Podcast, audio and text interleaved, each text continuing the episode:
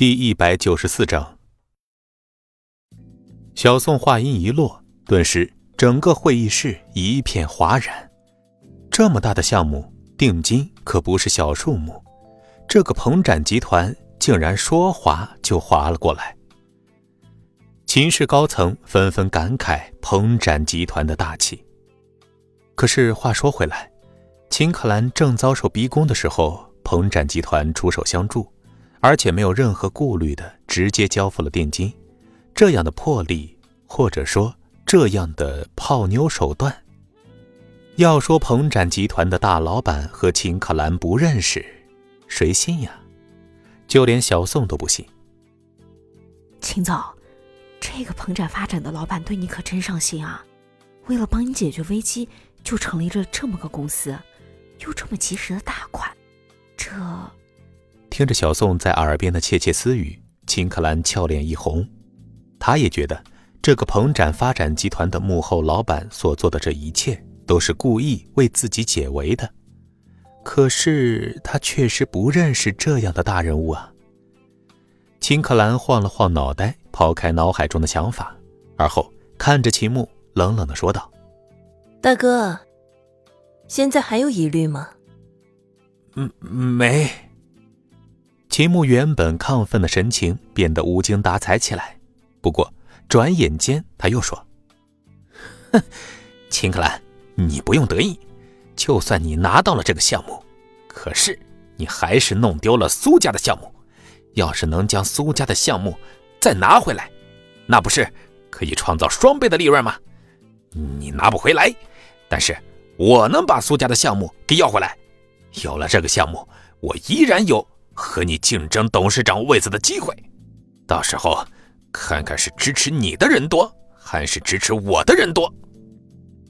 听着秦牧的话，秦可兰气得一巴掌拍在会议桌上：“你不要太过分！”他没有想到，事到如今，这个秦牧竟然还不死心，还要将他挤出秦氏。秦牧说的对，如果他再将苏家的项目拿回来，也算是有了足以和自己争夺董事长位子的权利了。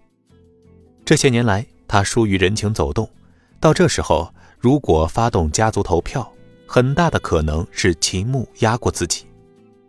秦牧身后的旁支听到这样说，沮丧的神情一扫而光，立即在秦牧后面摇旗呐喊：“牧哥，我们支持你，我们全都支持你！”秦牧再次高昂着头看向秦可兰：“可兰，你在这个位子上也风光够了。”你一个女孩子家家的，就别折腾了，早早的和孙离结婚，相夫教子去吧。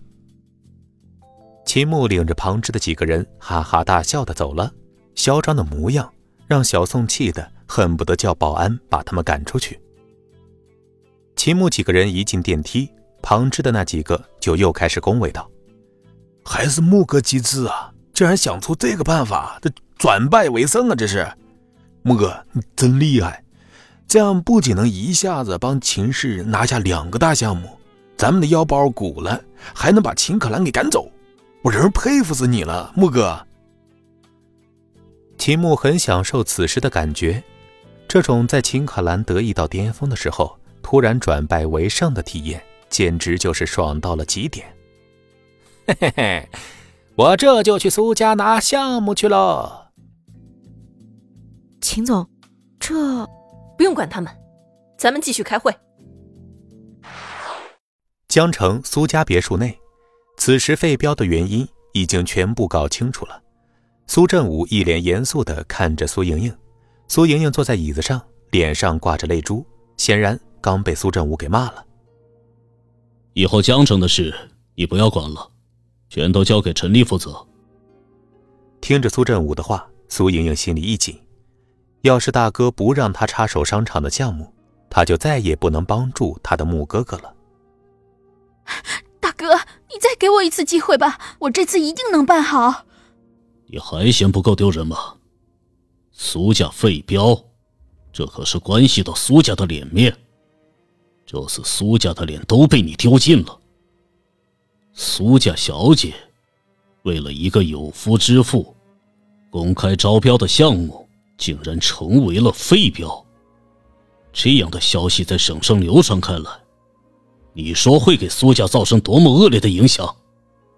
苏振武失望的看着苏莹莹，这个丫头还是太稚嫩了，难道她就看不出来秦牧只不过是在利用她吗？